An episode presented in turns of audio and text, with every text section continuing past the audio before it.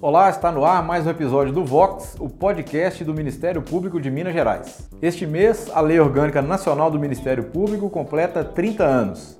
A Lei número 8625 foi sancionada pelo então presidente da República, Itamar Franco, no dia 12 de fevereiro de 1993, em Belo Horizonte. Essa lei definiu com maior clareza a atuação interna do promotor de justiça e assegurou ao Ministério Público brasileiro os instrumentos necessários à sua atuação em defesa dos direitos do cidadão. Para falar sobre esse tema e outros assuntos, como a importância do Ministério Público na defesa da democracia, nós recebemos aqui no estúdio o Procurador de Justiça aposentado Castelar Guimarães Filho e o Procurador de Justiça aposentado Joaquim Cabral Neto. Sejam muito bem-vindos ao Vox e obrigado pela participação. É com muito prazer que eu aceitei o convite, ainda mais estando ao lado do Castelar, com quem eu trabalhei muitos anos e tenho dele a maior e melhor impressão como diretor, como orientador e como administrador do Ministério Público. Para mim é muita honra estar exatamente ao lado dele aqui tantos anos depois, neste momento.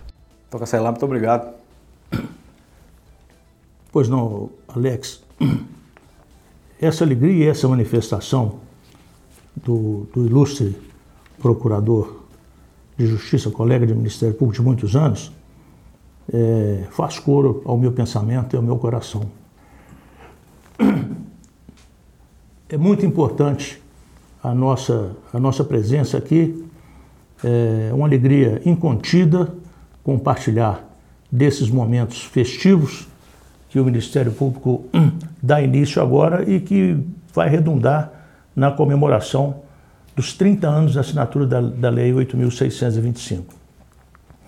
É, ao abraçá-lo, eu estendo os meus cumprimentos e a minha manifestação de apreço a todos os integrantes da assessoria de comunicação e vejo com muita alegria, com muita alegria, que a manifestação constante do Dr. Jarbas ao longo dos últimos meses, quando disputou é, a eleição para a lista, mais uma vez, para que fique à frente do Ministério Público, ele trouxe um slogan que a comprovação está aqui hoje.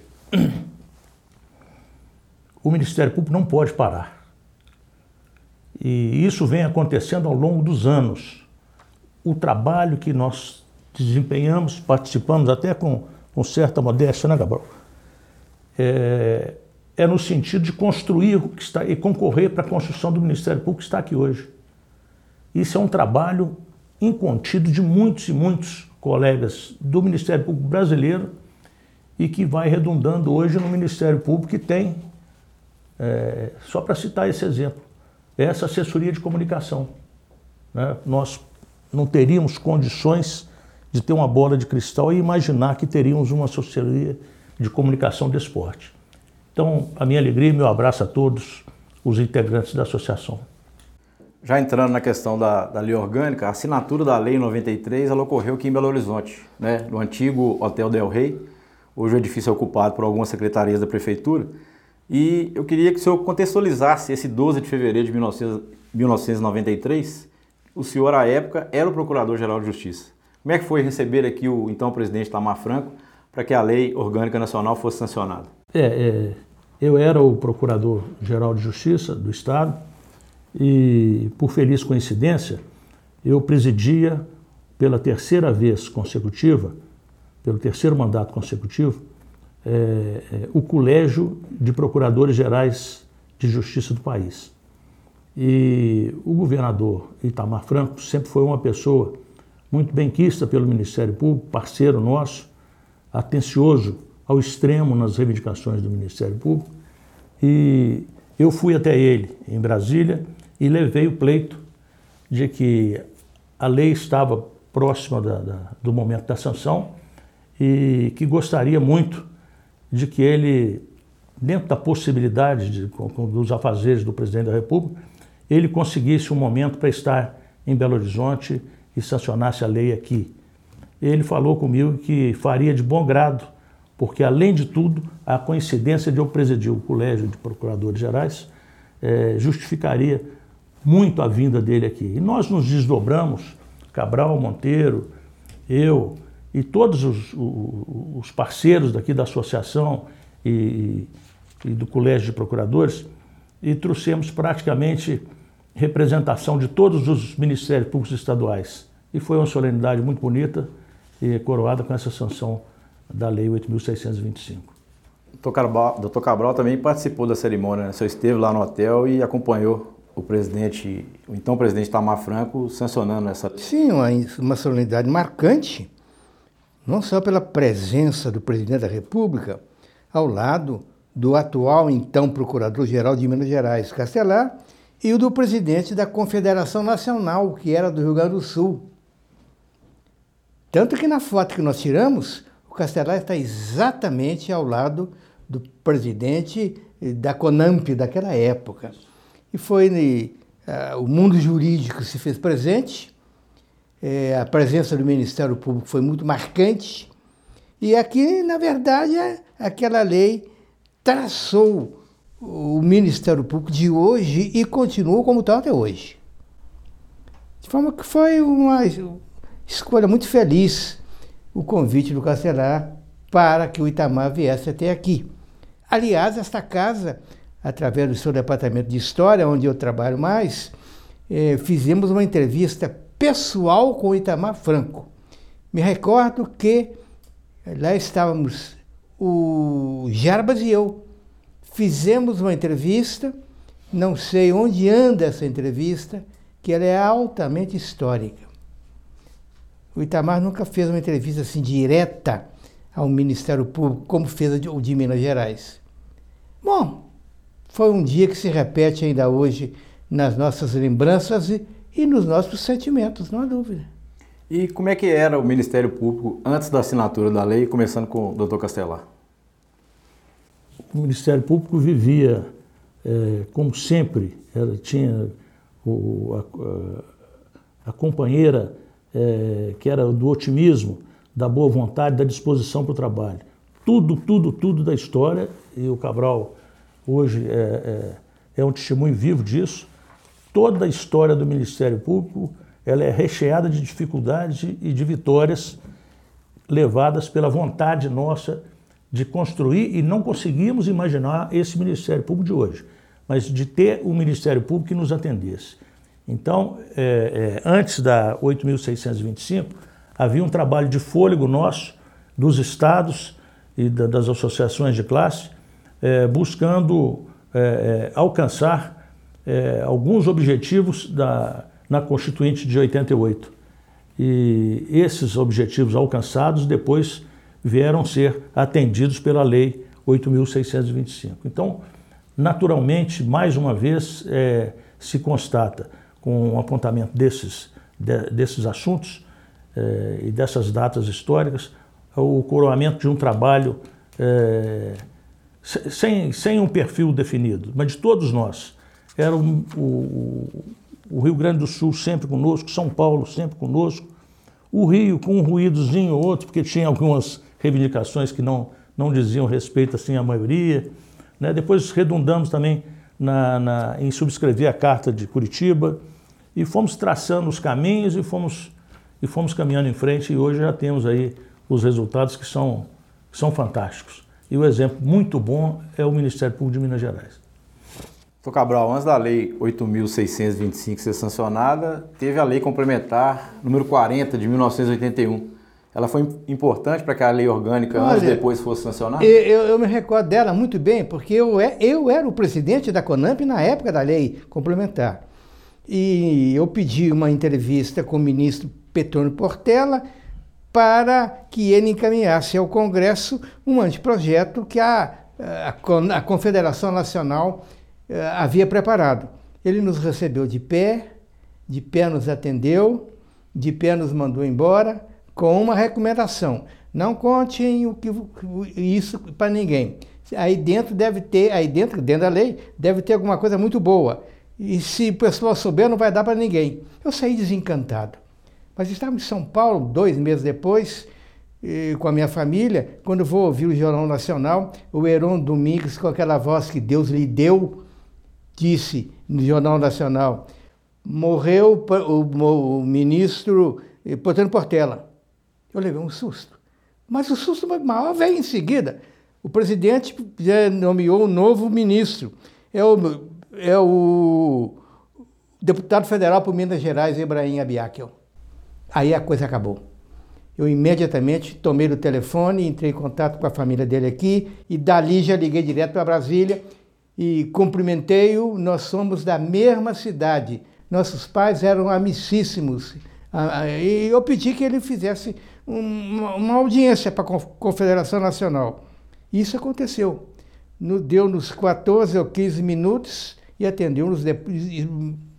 Despediu-se do grupo duas horas depois.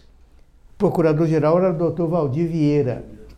E aí surgiu. Ele disse apenas uma coisa: o que eu posso garantir aos senhores é que ainda no curso do meu mandato, esta lei será encaminhada ao Congresso Nacional. Esse anteprojeto será encaminhado.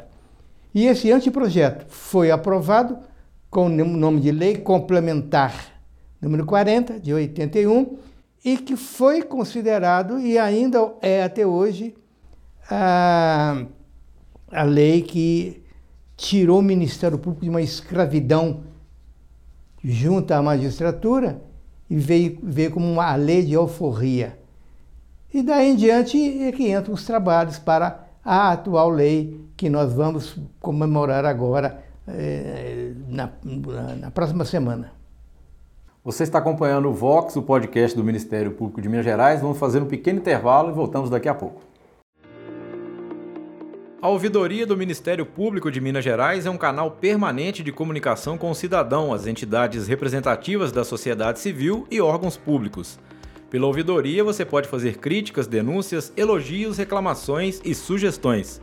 Caso queira denunciar, é possível solicitar que as informações pessoais sejam mantidas em sigilo. O contato pode ser feito pessoalmente em formulário próprio da ouvidoria, disponível no site do MPMG, pelos correios ou pelo telefone 127.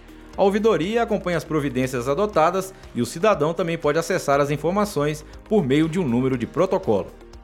Ministério Público de Minas Gerais, em todo lugar, ao seu lado. Siga a gente nas redes sociais, procure por MPMG Oficial. Para mais informações, acesse mpmg.mp.br.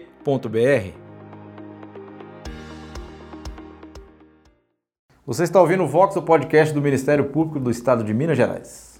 Doutor Cabral, desde que a lei foi sancionada, lá em 93, o senhor entende que o MP vem passando por um processo evolutivo desde então? Claro, não há dúvida alguma. O Ministério Público era desconhecido.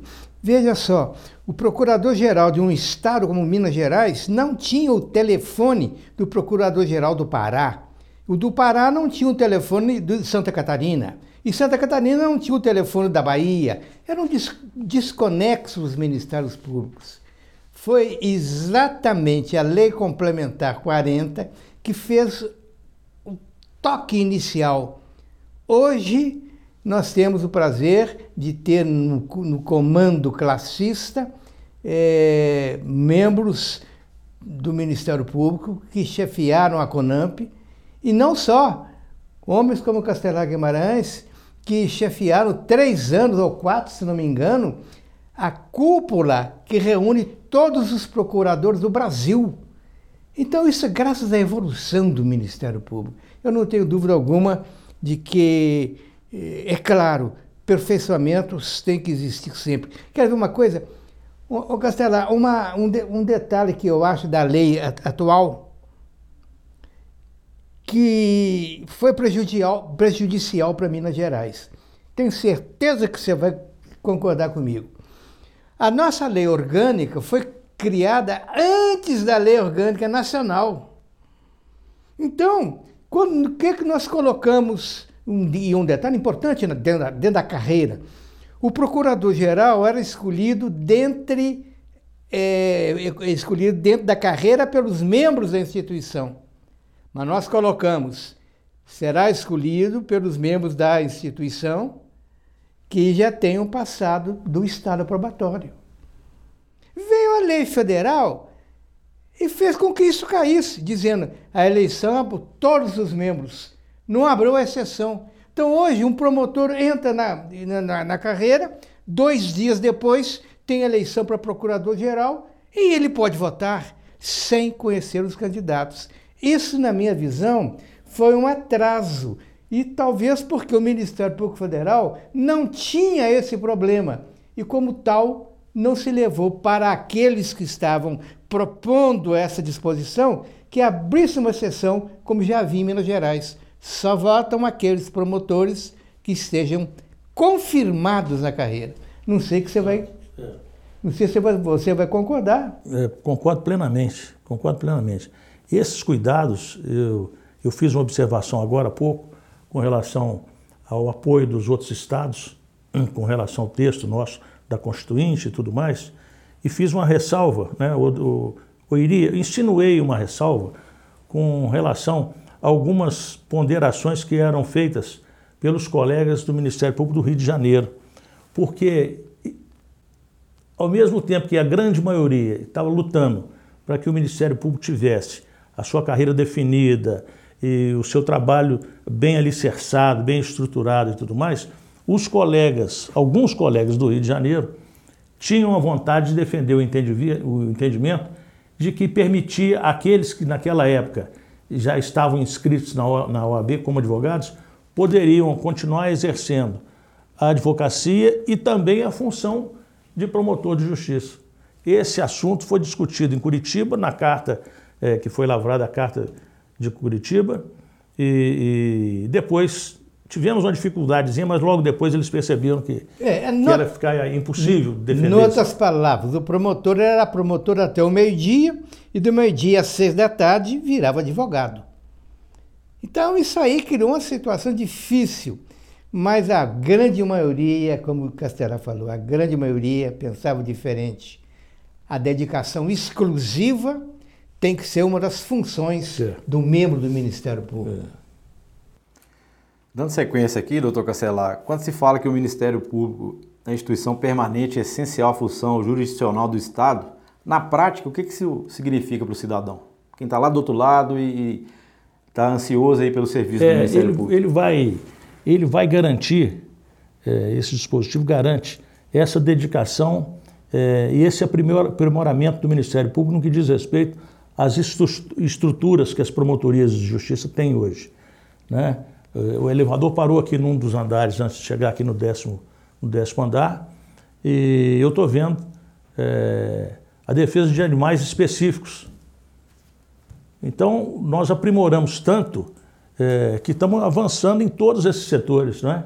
Então, as promotorias especializadas hoje têm um trabalho fantástico que o resultado salta aos olhos. Nós temos o GAECO funcionando, a exemplo de São Paulo. O primeiro foi em São Paulo. O GAECO aqui hoje também está com uma estrutura fantástica. Né? Os equipamentos de informática que estão é, atendendo a todos nós, né? da, da, da ativa, e os aposentados, quando tem alguma pesquisa para fazer, ou quando tem que ser comunicado de alguma coisa. Então, é, essa estrutura, ela vem é, ditada pela estrutura que foi dada com o trabalho que veio da Constituinte de 88 e a estruturação que, que está sendo dada para cada uma dessas promotorias especializadas, o que tranquiliza aquele cidadão do povo que pode bater a porta do Ministério Público e tem um, um atendimento imediato e específico com os promotores dedicados e que são especializados naquela matéria.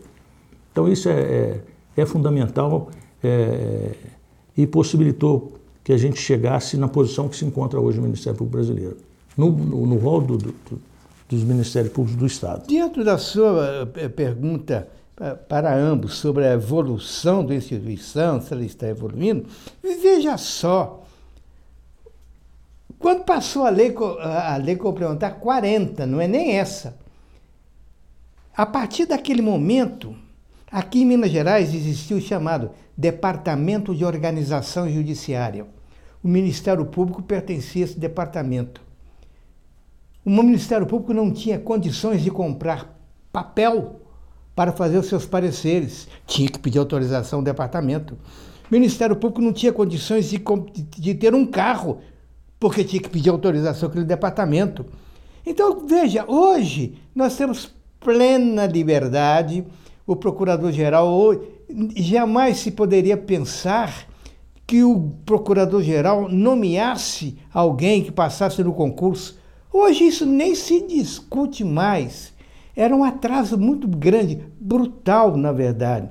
E houve um secretário de Estado, um homem sério, honesto e honrado, que quando passou a lei complementar 40, o procurador-geral era o doutor Quintão, a Luiz Quintão.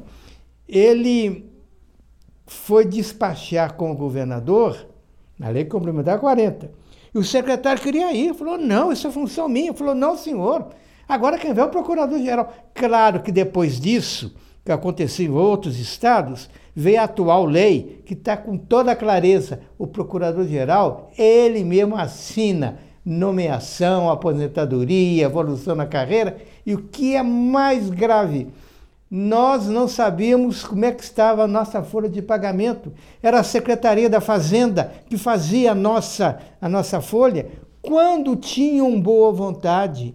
Hoje nós fazemos a nossa própria folha. Veja a evolução de uma instituição. Não é isso, Cacete? É isso, sem dúvida. É, de tudo isso, a gente percebe que a independência financeira e orçamentária do Ministério Público realmente é a grande responsável pela virada de página que nós demos na, na história do Ministério Público. Né? É, e num passado que não está muito distante, em 1991, quando eu assumi pela primeira vez o cargo de Procurador-Geral de Justiça, o inventário que me foi passado era de uma Kombi em péssimo estado de conservação e 48 máquinas de escrever Hamilton. E não tinha mais nada. E isso aí nós fomos conseguindo, com trabalho, é, emplacar os carros. À medida que nós fomos comprando carro da, da, da frota do Ministério Público, emplacar o carro. Então, o do, o do Procurador-Geral passou a, passou a ter, era o, 0020, era o 029, que ficava com o Wilson, que era o meu motorista. Era um Opala preto. E, e conseguimos ganhar da Polícia Militar um Opala azul quase que da cor da, da, da sua capa do telefone. É do corregedor. Né? Do corregedor, que ficou... E logo nos primeiros dias de utilização, ele, ele sofreu uma batida e ficou, ficou um período que nós tínhamos que conseguir uma oficina para arrumar, né? E não tínhamos essa independência funcional, é, administrativa e financeira. E isso vale também para a primeira sede própria nossa, que é esse edifício da, da, da Álvares Cabral. É, esse edifício foi fruto de uma desapropriação amigável do Dr. Hélio Garcia. Ele tinha me prometido uma sede própria e no dia que sancionou a lei, a lei estadual nossa aqui na inauguração do prédio, é, é, o procurador-geral do Estado era o Kilder Gonçalves, que hoje é desembargador, ele foi sancionar a lei, ele chamou o Kilder, Kilder, fala para o menino, ele tratava qualquer um de nós, ele tratava de menino. Fala para o menino, se tem alguma coisa que ele está querendo que não está aqui? Ele falou, não, não, o governador está pronto. Aí sancionou a lei nossa, sabe? Então, é, tudo foi assim, para cada, cada degrau, para cada vitória pequena ou grande, nós temos sempre uma história. E que demonstra que tinha, e que, que a gente conserva, tem ainda um grupo de trabalho fantástico. O Jabas tem uma equipe aí hoje também que merece o nosso aplauso, que é uma dedicação. Esses órgãos auxiliares que foram criados aqui são fantásticos. Hoje, se eu e o Castelar voltássemos no tempo e fôssemos fazer o concurso para promotor, aprovados, nos davam parabéns e nos soltavam. Hoje não. Alguém passou no concurso, tem que fazer um curso aqui de um ou dois meses fazer um treinamento, mostrar o que é um promotor, para que serve e o que deve fazer um promotor. Então, tudo é evolução de uma instituição.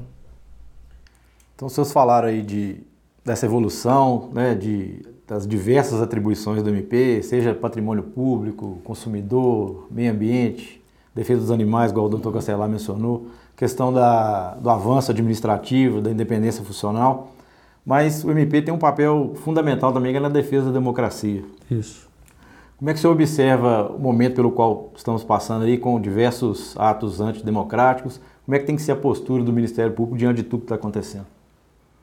É, o Ministério Público tem que estar vigilante e disposto, dentro do possível, de colaborar. É o que tem acontecido. É, com, com a ressalva que, que faço, Lanza. É, é, o Procurador-Geral da República, é, o doutor Augusto Aras, ele tem se desdobrado, ele participou e até porque as questões de maior monta, é, de, de, número de, de, de, comportamentos desses todos, é, são de competência da Procuradoria da República. É, os danos causados lá estão sendo apurados. É, o, o ministro-presidente do TSE tem lá um, uma equipe grande também que tem, tem desenvolvido é, apurações dessa forma e a Procuradoria da República tem tomado essas medidas é, de natureza criminal e alguns de natureza cíveis para buscar ressarcimento dos prejuízos que foram causados. Então, o, a competência no âmbito de maior número, é, de maior alcance, no, no, no, âmbito da Procuradoria-Geral da República. Mas o Dr. Jabas mesmo já tem é, é, feito manifestações nesse sentido, de que o Ministério Público daqui de Minas está inteiramente disposto e à disposição é, no sentido de demandar, naquilo que tiver no, no, seu alcance, alguma investigação e alguma apuração. Doutor Cabral, como é que o senhor vê esse, essa movimentação, né, principalmente o que ocorreu em Brasília no dia 8 de janeiro? O Ministério Público não é só uma atuação política, pelo contrário, nós não temos atuação política. Nosso objetivo é procurar a defesa da ordem venha ela ou tente ela ser é, violada ou não. Vamos manter a ordem e os princípios democráticos. Essa é a nossa função. Se bem como falou o Castelar, essa atuação mais objetiva é feita no âmbito do Ministério Público Federal. Ver-se aqui que o nosso Procurador-Geral é um homem de uma visão muito grande e ele sempre que pode e, se torna necessário, toma providências para restaurar o equilíbrio social. Não há dúvida.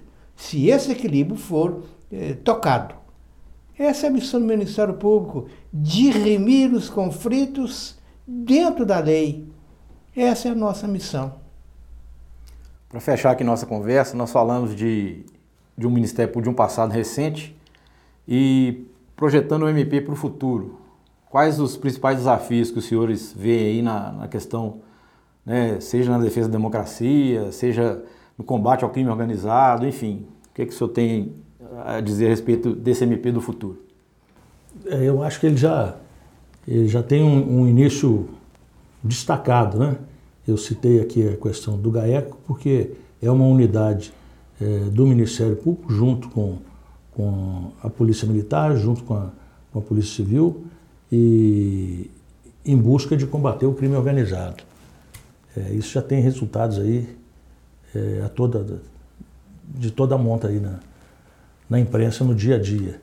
Então eu acho que vamos aperfeiçoar ainda mais o GAECO. Né? Em São Paulo hoje ele tem uma estrutura muito boa, o Jabas tem, e nós temos colegas que têm ido lá e estão buscando essa, essa experiência, é, porque o, o, o GAECO de São Paulo foi o primeiro na estrutura. É, então, acho que na, na, época do, do Burley. Era Burley. Era Burley, um procurador-geral é, de justiça. Então, esses exemplos nós temos que ir confidenciando, trocando ideias. E o Jabas participa do, do, do Conselho Nacional é, do Ministério Público e a troca de experiência é, dos procuradores gerais é o que nós temos hoje com, com muita alegria. O Cabral comentou a dificuldade de um procurador conversar com outro de outro estado. Hoje, hoje é, a informática está aí, né? É o zap, é o telefone, é, é uma loucura esses avanços. Então, acho que a, a tendência é só aperfeiçoar para a alegria nossa. Eu, eu, eu não esperava eu não esperava conhecer o Ministério Público que estou conhecendo hoje né? porque foi, foi muita coisa que foi feita. Muita coisa. O senhor também vê da mesma forma? Ah, sim, eu, eh, o Castelar colocou muito bem a questão. Nessa evolução toda, dentro dessa evolução, nós estamos vendo que estão surgindo outros campos.